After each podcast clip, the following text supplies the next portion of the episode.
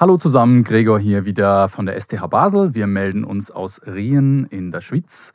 Und neben mir heute Stefan Schweier. Stefan Schweier ist bei uns hier Professor im Haus, ähm, ordentlicher Professor für praktische Theologie. Herzlich willkommen. Im, Danke vielmals. Im Podcast. Festhalten, jawohl. Ähm, es soll heute ein bisschen gehen um äh, ein Thema, was du natürlich als Schwerpunkt hast. Ähm, das ist der Gottesdienst und seine Formen. Ähm, vor allem auch im, im freikirchlichen Kontext. Du bist selbst in einer Freikirche? Ganz genau, ich bin in Freikirchen groß geworden, bewege mich auch heute noch im freikirchlichen Umfeld und auch etwas darüber hinaus mit vielfältigen Beziehungen zu den Großkirchen. Mhm, mh. Vielleicht mal als ganz generellen Rahmen oder als Eingangsfrage, was ist ein Gottesdienst oder was ist auch kein Gottesdienst? Wenn ich es ganz einfach sagen würde, würde ich sagen, Gottesdienst ist die Familienfeier Gottes. Mhm. Also der Moment, in dem Gott mit seinem Bundesvolk eine Art Bundesfeier feiert, mhm. zusammenkommt. Es ist Gottes tiefstes Anliegen, unter den Menschen zu wohnen. Gottesdienst ist ein Ort, in der diese Verheißung Wirklichkeit werden kann, so wie es Gott schenkt und wie es dem Heiligen Geist gefällt. Mhm, mhm. Ähm, das bezieht sich ja jetzt auf die Gemeinde, also die Gemeinde, die Gesamtheit aller Bekehrten, also das ist ja quasi weltweit.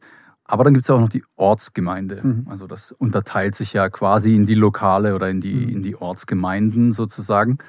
Ähm, da gibt es auch große Unterschiede und auch äh, vielleicht wollen wir ein bisschen darauf eingehen heute, wie, wie das ausgeprägt ist, vor allem in der freikirchlichen Landschaft, wie, wie Gottesdienst, in welchen Formen das gefeiert wird. Ähm, du hast mal gegenübergestellt in deinen Büchern auch, ähm, das war der eine Teil des Gottesdienstes als Nahrung, beziehungsweise als biblische Nahrung für die Gläubigen selbst, also für die Gemeinde, und auf der anderen Seite die Mission, also für, für Gäste sozusagen, mhm. also Unbekehrte, mhm. diejenigen, die nicht an Jesus Christus glauben als ihren Herrn, sondern die letztendlich Missionsfeld sind. Mhm. Das hast du gegenübergestellt. Wie würdest du das gewichten? Also zunächst können wir ja sowieso den Menschen nicht ins Herz schauen, mhm. wie Menschen zu Gott stehen.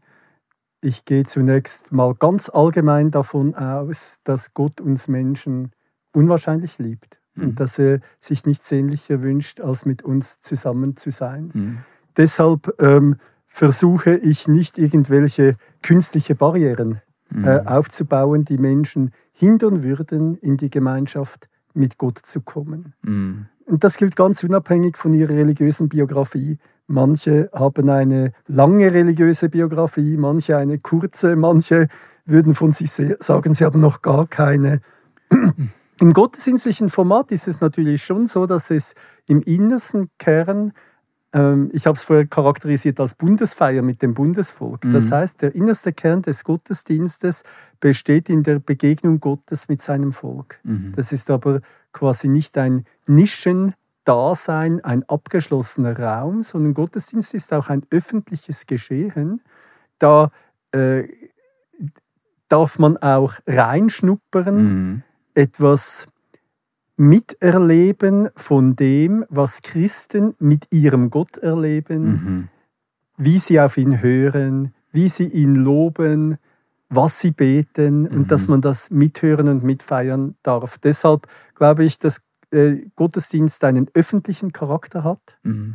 und gleichzeitig äh, wird er gestaltet von Menschen, die äh, ja von sich sagen würden, wir glauben an diesen Gott, den wir mhm. feiern. Wir, wir feiern auch in der Erwartung, mhm. dass er hier ist.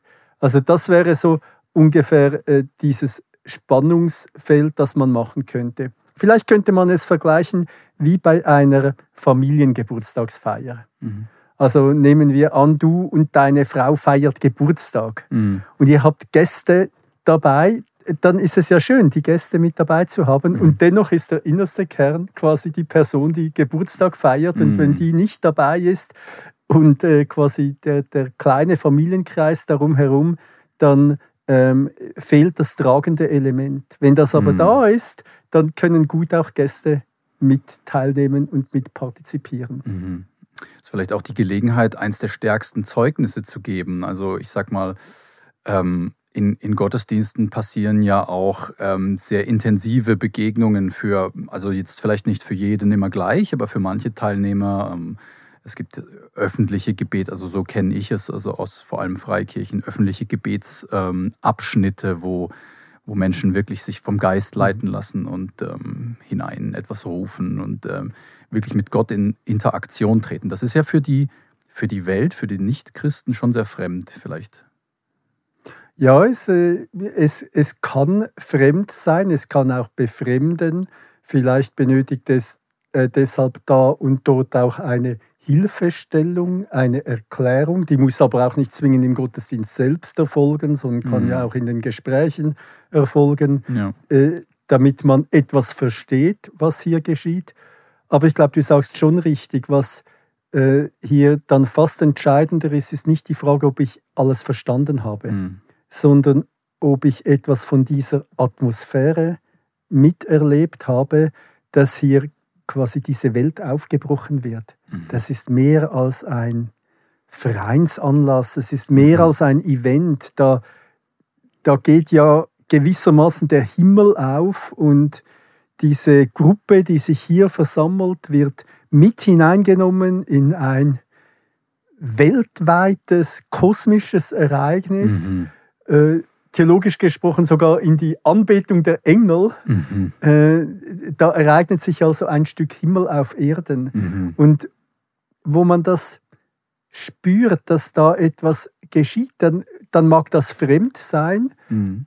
Und es kann in gleicher Art und Weise anziehend sein und abstoßend. Mhm. Äh, wie es dann letztlich wirkt, das wird Gott mit diesen betreffenden Personen dann schon klären. Mhm. Aber ich glaube, von unserer Seite aus, wenn wir Gottesdienst gestalten, könnte man sagen, äh, benötigt es eine Art Gästesensibilität, das mhm. heißt eine Offenheit, dass Gäste hier da sind, aber dann nicht eine künstlich angezogene Handbremse. Ah, ja. Sozusagen, mhm. dass wir ähm, so tun, als hätten wir gar nicht so sehr Freude an Gott, damit mhm niemand irritiert wäre. Ja, ja, deshalb. Ja. Sondern dann dürfen Gäste miterleben, dass ich mit Überzeugung auf Gottes Wort höre, diesem Wort Vertrauen schenke, darauf reagiere, dass ich deshalb vertrauensvoll meine Bitten an Gott richte, mhm. dass ich mit meinen Brüdern und Schwestern zusammen Gott verehre, weil er mir über alles wichtig ist. Mhm. Und das dürfen Gäste miterleben. Mhm. Ja, ich denke, sein Wort steht ja auch oft ganz im Zentrum. Also wenn dann wirklich der, die Predigt ist ja jetzt heute klassisch der, der Kern der, des Gottesdienstes. Also der, können wir noch darüber streiten oder das besprechen. Ob die Predigt der Kern des Gottesdienstes ja, ist? Oh ja. Ja, das ist ja vielleicht mal interessant. Also gibt es da mhm. verschiedene Sichtweisen wahrscheinlich. Ja, aber du wolltest etwas anderes sagen. Ähm, ja, die Verkündigung des Wortes einfach als Botschaft auch an Außenstehende. Ähm, Gottes Wort wirkt ja, kommt nie leer zurück, wird gesagt, mhm. und ähm, macht ja auch mit den Ungläubigen etwas. Das heißt, wenn man ein Stück vom Kuchen, von quasi von der Wahrheit mitbekommt, abbekommt, ja, sozusagen, das ist ja auch einfach mal ein seltener Ort, wo man das dann in aller Ausführlichkeit hören kann allein schon, ja. Vielleicht ich merke vielleicht, dass ich selbst gar nicht immer so diese scharfen Unterscheidungen mache. Ist das jetzt ein Ungläubiger oder ein Gläubiger mhm. oder so, weil wir alle das nötig haben. Mhm. Also selbst wenn ich mich jetzt als gläubig bezeichne, gibt es ja Zeiten des Zweifelns in meinem Leben, mhm. die auch mich bewegen, wo nicht einfach alles geritzt ist mit Gott und nicht mhm. alles klar und wo ich es genauso nötig habe, dass mir ein Wort geschenkt wird, das meinen Glauben weckt und stärkt und weiterbringt. Mhm. Also gehe ich davon aus, dass Gottes Wort äh, wir alle äh, nötig haben. Mhm. Und in dieser Art und Weise predige ich auch, wenn ich zum Predigen eingeladen mhm. bin. Also ich vertraue darauf, dass Gottes Wort die Kraft hat, Glauben sozusagen zu stiften, so anzuzünden, genau. aber, äh, mhm. aber mhm. auch mhm. ähm, zu stärken. Ja, ja. Und das äh, glaubensmüde Menschen aufzuwecken. Ja. Und das habe ich selbst auch nötig. Mhm. Und deshalb muss ich gar nicht quasi diese immer mit diesen Kategorien arbeiten. Mhm. Eigentlich wollte ich auch nicht zwischen Gläubigen und Ungläubigen kategorisieren, sondern zwischen jedem einzelnen Teilnehmer für sich, der ja das gleiche genau. Wort dann mhm. vernimmt, mhm aber das Wort eben bei jedem etwas anderes bewegt. Das äh, kann dann sehr unterschiedlich ja. sein, ganz genau. Genau. Aber Und es sagt einem vielleicht auch nicht jedes Mal gleich viel. Ja. Aber das wäre auch gar nicht der erste Sinn. Also wir, wir leben manchmal auch in einer Zeit, da denken wir sehr zweckorientiert über Gottesdienst. Mhm. wir denken, äh, habe ich was davon? Bringt es mir was? Mhm. Stimmt es für mich? Ja. Und es wäre ganz seltsam, wenn wir, um das Beispiel wieder aufzunehmen, bei Familiengeburtstagsfeiern so denken. Ja. Das würde nicht passen. Ja. Und sobald wir über Gottesdienst als eine Feier nachdenken, mhm. in der es um die Begegnung mit Gott äh, geht, dann übersteigt das eigentlich diese verzweckte Konsumhaltung. Mm. Gottesdienst ist also mm. nicht ein Angebot für Kunden. Ja, da kommt man äh, schnell rein. Sozusagen ja, also. ein, ein, ein, nochmals ein Freizeitevent, yeah. äh, bei dem religiöse Bedürfnisse befriedigt werden. Yeah, yeah. Äh, man könnte vielleicht Gottesdienste von außen gesehen schon so beschreiben, mhm. aber der innere Kern ist es nicht. Mhm. Der innere Kern ist, dass äh, da ein Gott ist, der, der so gerne mit uns zusammen ist und der, der unter uns wohnen möchte. Mhm. Und, und das ist seine Verheißung. Und mit diesem Vertrauen feiern wir Gottesdienst. Mhm. mhm. Wie, wie, das mit dem Beispiel mit dem Geburtstag finde ich schön, weil es ist ja dem Geburtstagskind zuliebe ja. und der Gottesdienst ist dem Herrn zuliebe. Ganz genau. Ja, zuliebe und dann, bedeutet dann tut es uns auch gut, mhm. in der Tat, und ja. fordert uns heraus und macht etwas mit uns und formt uns und prägt uns und, mhm.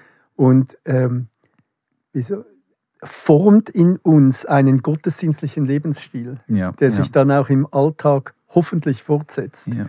Und das wäre eigentlich äh, also viel mehr so mhm. vom Gottesdienst her zu denken und weniger in der Eventkonsum Logik oder in der Marktlogik von mhm. Angebot und Nachfrage. Ja, ja, klar, klar. Zu, äh, zu ich finde es deswegen so ein schönes Beispiel, weil ja der Anlass eines Geburtstages ein viel banalerer ist letztendlich. Ähm, da feiert man ja. eine Person, einen Mensch, der, ja, ja. der äh, einfach, weil er an dem bestimmten Tag jetzt auf die Welt kam, äh, selber nichts dazu äh, beigetragen mhm. hat letztendlich. Mhm. Aber ähm, Gott wird ja unter anderem hauptsächlich dafür gefeiert, dass er ja vorgelegt hat, er ja seinen Sohn längst für uns gegeben genau. hat. Es ist ja das Evangelium, was im, mhm.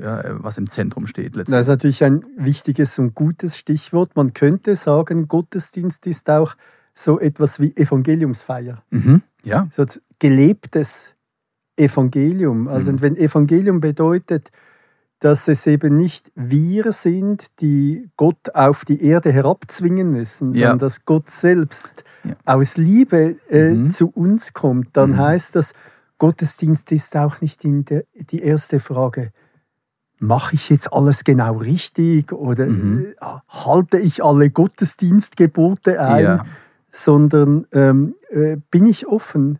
Sind wir als Gottesdienstgemeinde offen für die Gegenwart Gottes ja. mitten unter uns? Ja, ja. Und ich denke auch, dass ähm, die, das Feiern seines Wesens, weil er eben zu uns kommt, weil er die Hand reicht, weil er für uns dieses Opfer längst gebracht, was er alles schon vollbracht hat für uns, ja. Das, und das da hat man dann einen ganz großen Mantel der Dankbarkeit, mhm. der da drüber liegt, eigentlich mhm. vielleicht schon.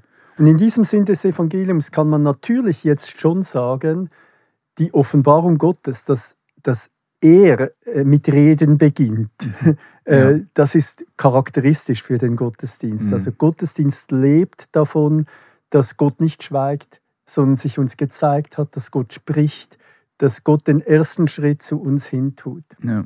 Gottesdienst lebt aber dann auch davon, dass dieses Reden Gottes eine Resonanz findet bei uns. Mhm.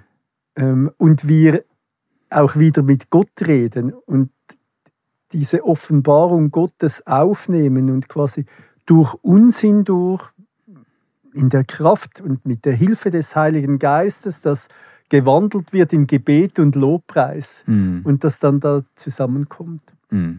Und das war so etwas gefragt mit der Predigt äh, aus der Mitte des Gottesdienstes. Ja. Das ist sicher, kann man sagen, eine typisch äh, reformierte mhm. äh, Sicht. Mhm. Gerade auch als, äh, um das zu betonen, dass das Entscheidende uns von Gott her geschenkt ist. Wenn man jetzt aber nochmals an den Feiercharakter denkt, mhm. äh, dann wird man doch schnell darauf kommen, dass dieser innerste Kern der Feier äh, das Abendmahl ist. Oh ja. Mhm. Weil im Abendmahl dann eigentlich beides zusammenkommt. Mhm. Nämlich, dass äh, äh, ja, das lebendige Wort uns geschenkt ist in mhm. Jesus Christus. Dass mhm. Jesus Christus seinen Leib für uns hingegeben hat, sein Blut für uns vergossen hat. Und wir jetzt an ihm Anteil haben, im, äh, im gemeinsamen Essen und Trinken. Mhm.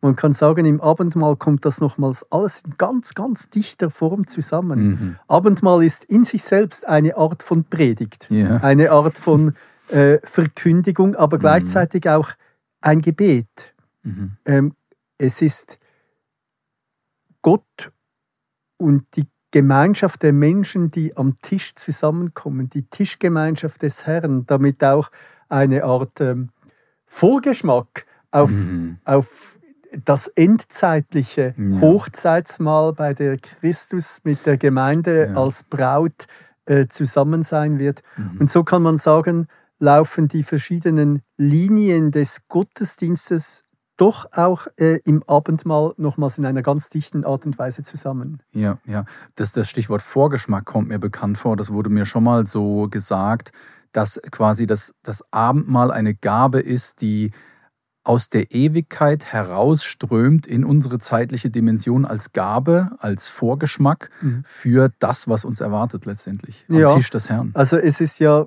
bis hin zum äh, Jesuswort selbst, der sagt, ich werde von jetzt dann nicht mehr trinken vom Gewächs des mhm. Weinstocks, bis ich es von neuem trinken werde im Reich meines Vaters mhm.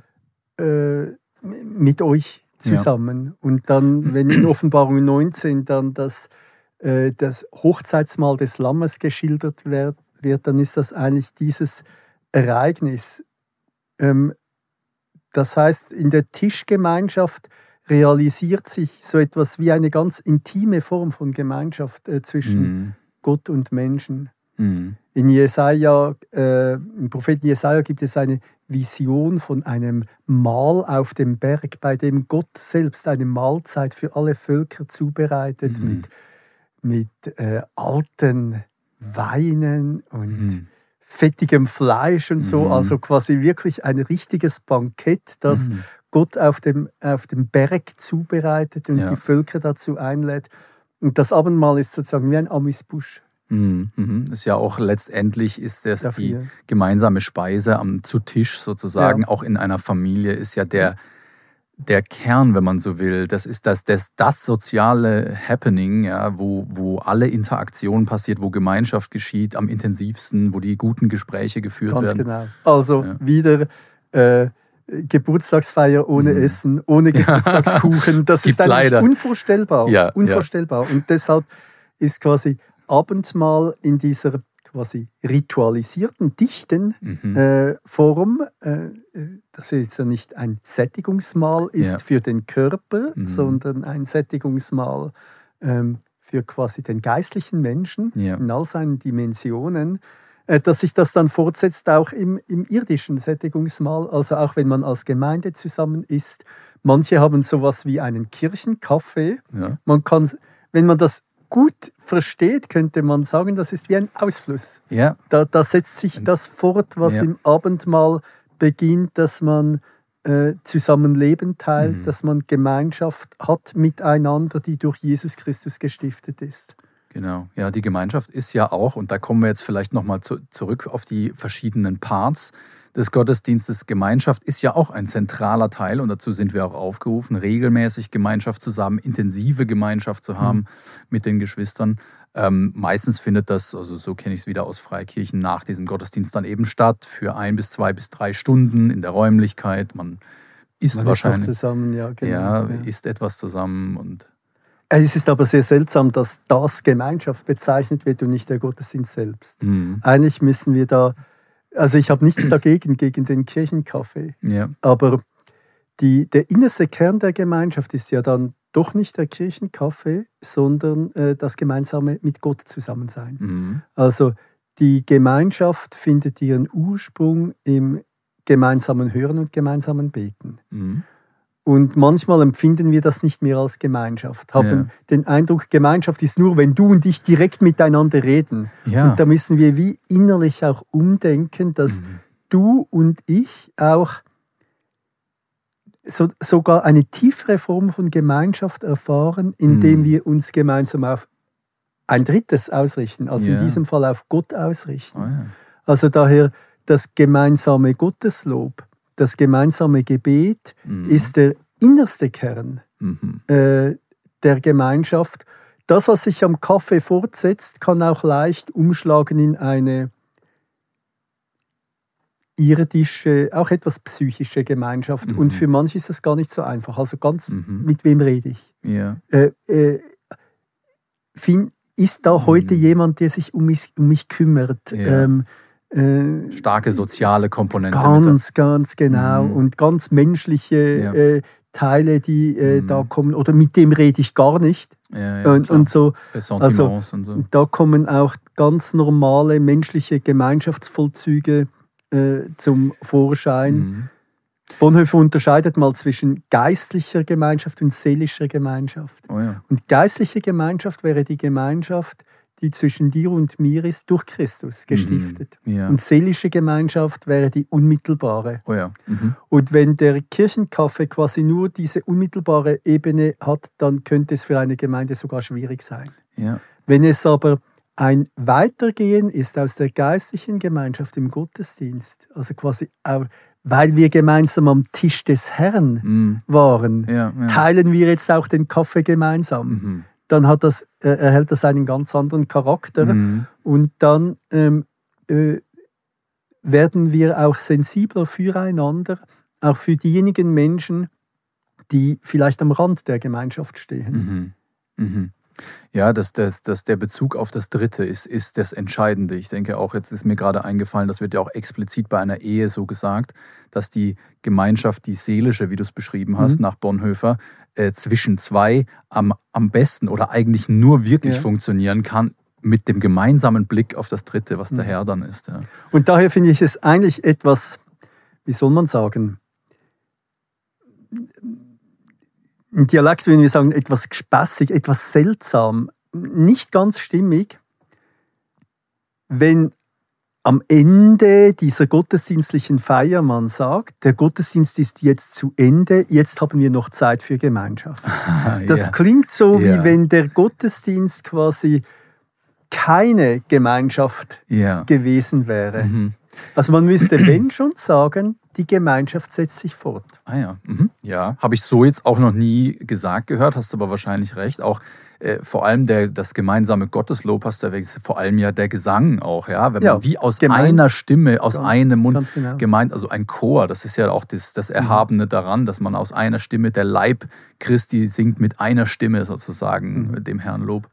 Das gemeinsame Hören, das gemeinsame Schweigen, auch das gemeinsam gesprochene Gebet, das mhm. gemeinsame Vaterunser, mhm. ein gemeinsames Glaubensbekenntnis, das sind alles äh, gottesdienstliche Formen, in denen ich als teilnehmende Person erfahre, im Gottesdienst geht es nicht nur um mich und Gott, ja. sondern es geht um uns und Gott. Also mhm. wir, sind, wir sind eine Gemeinschaft, die zusammenkommt, um Gott zu begegnen. Mhm. Es ist eine überindividuelle Angelegenheit und das tut mir gut. Ja. Auch wenn es manchmal nicht so einfach ist. Mhm. Ähm, ich wollte noch ein bisschen auf die erste Gemeinde zu sprechen kommen, wo Gemeinde überhaupt herkommt, also die, die Urgemeinde, also auch um die Apostel, wenn man, wenn man mhm. so will, her herum. Äh, inwieweit macht das, macht das Sinn, sich heute in der praktischen Theologie wirklich an diesem allerersten Modell zu, zu orientieren? Ähm, wie viel davon ist heute übergeblieben? Macht das Sinn, sich immer wieder darauf hin zurückzubesinnen? Ähm, ist jede neue Form des Gottesdienstes legitim? Äh, wie würdest du das einordnen? Mhm.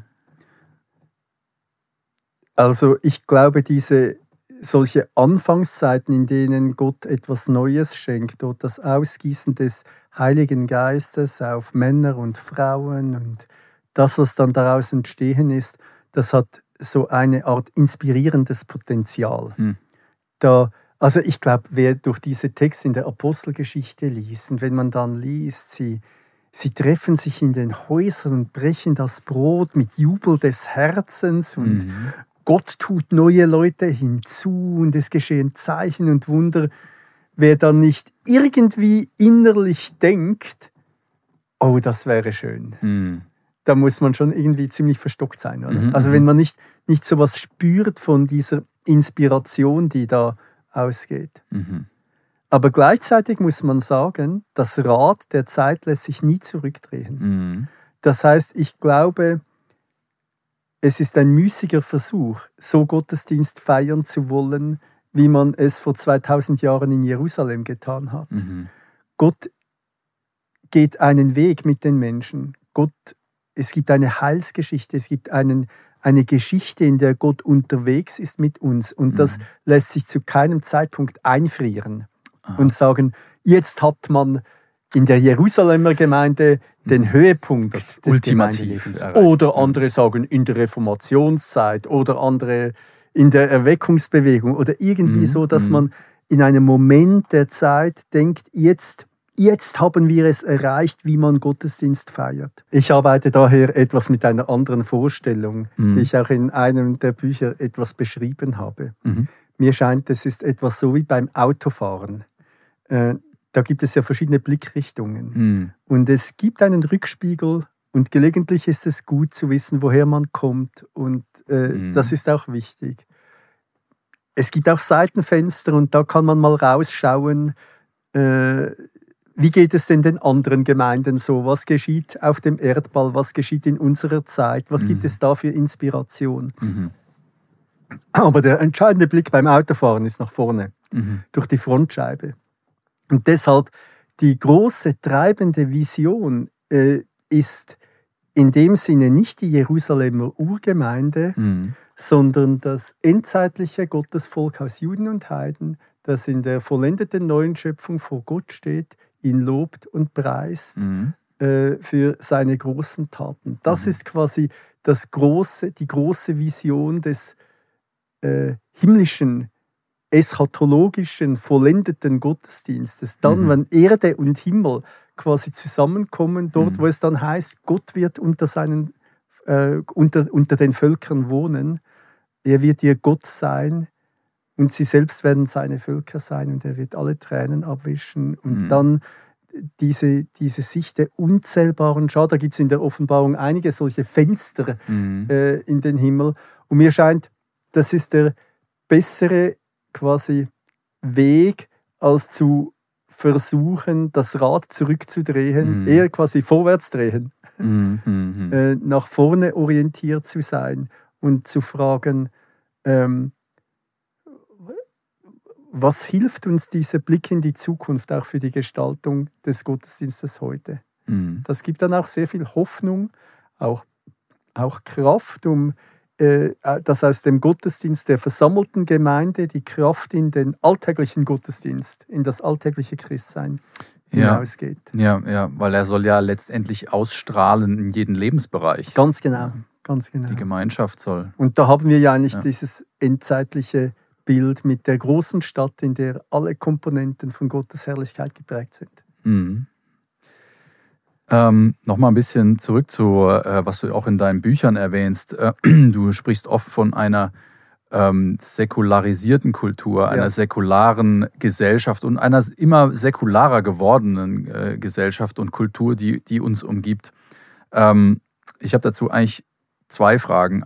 Einerseits vielleicht, wo stehen wir da ungefähr heute in Deutschland, in der Schweiz? Ähm, an welchem Punkt stehen wir da? Und die zweite Frage ist, wie, ähm, wie wirkt sich das aus auf, auf das Gemeindeleben? Denn, und da wollte ich diesen Bogen noch zurückmachen, ähm, hat nicht auch alles begonnen in einer nicht christlichen Situation? Ist nicht aus einer nicht christlichen mhm. Umgebung alles erwachsen?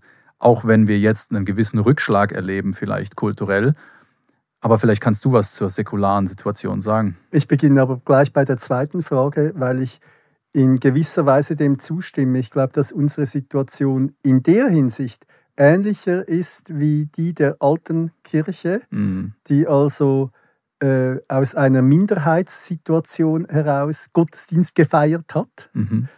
Ähm, und Christus nachgefolgt ist, auch mit der ganzen Leidensbereitschaft, die damit verbunden war, mit dem Widerstand, den man ertragen hat. Mhm. Ähm, das sind unsere Väter und Mütter im Glauben uns vorangegangen. Und dass eigentlich unsere Zeit ähnlicher ist wie, wie diese Zeit, als beispielsweise wie die Reformationszeit, mhm. in der faktisch äh, die ganze Gesellschaft äh, Teil der Kirche äh, ja. War und ja. es eher um eine innerchristliche Auseinandersetzung mhm. ging ja. und nicht um eine Auseinandersetzung zwischen Christsein und Nicht-Christsein. Mhm. Säkularisierung hat ganz viele Facetten, also auch in unserer Gesellschaft. Wenn man jetzt ähm, mal schaut, wie die Zugehörigkeit aussieht zu christlichen Gemeinschaften, mhm. dann kann man sagen, dass wir in einer Zeit leben, in der diese Zugehörigkeit dramatisch schwindet. Mhm. Also die Situation ist so, dass in Deutschland wir äh, gerade ungefähr äh, bei 50 Prozent liegen.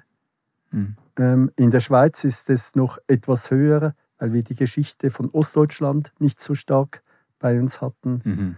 Ähm, Im Kanton Basel-Stadt ist es aber auch seit mehreren Jahren gekippt. Das heißt, heute sind ungefähr 55 Prozent der Basler Bevölkerung ähm, sieht sich nicht als zugehörig zu einer religiösen Gemeinschaft mhm. irgendwelcher ja. Art an. Ja. Das führt mit sich, dass wir mit äh, jeder Generation eine Generation haben, die weniger stark äh, mit christlichem Gedankengut aufgewachsen ist, auch entsprechend gebildet wurde. Mhm. Das heißt, christliche Bildung findet viel weniger stark statt. Äh, wenn Kirchen wegfallen an den Schulen, äh, fällt das auch eher flach, sodass man sich darauf einstellen muss, in eine Situation zu geraten, in der die Gemeinde zu Menschen gesandt wird, die noch wenig Voraussetzungen haben, mhm. ähm, um den christlichen Glauben zu verstehen. Mhm. Es ist aber auch nicht ganz gleich wie in der Anfangszeit der Kirche oder wie in anderen missionarischen Situationen, mhm. ähm, weil wir es ja mit einem nachchristentümlichen System zu tun haben. Mhm. Und nachchristentümlich bedeutet, dass viele Menschen zwar keine Ahnung haben, was genau das Christentum ist, mhm. aber eine trotzdem eine Art unreflektierte Überzeugung, dass es veraltet ist und zu unserer Vergangenheit gehört und nicht zu unserer Zukunft. Und das mhm. heißt, es ist daher nicht unbedingt das Neue und Frische, mhm. äh, sondern eher das, was man mit altmodisch in Verbindung bringt. Und ich glaube, da ist es gerade eine Möglichkeit, wenn eine Gemeinde Gastfreundschaft lebt um da etwas vom Neuen und Frischen des Evangeliums zu erleben. Mhm. Und zu erleben, dass das eben gerade nicht alt und abgestaubt ist, sondern dass das ähm, äh, tatsächlich eine erneuernde Kraft hat in unserem eigenen mhm. Leben und auch in der Art und Weise, wie wir miteinander umgehen und gemeinsames ja. Leben gestalten. Ja, ja. Und da ist ja auch, da steckt ja auch die Kraft, ne, in dieser, das ist ja die Sprengkraft des Evangeliums, ist ja, dass das neues Leben bewirkt, überhaupt genau. erst möglich macht, ja, mhm. sozusagen. Mhm. Ja, wer Jesus hat, hat das Leben, wer Jesus nicht hat, hat das Leben nicht.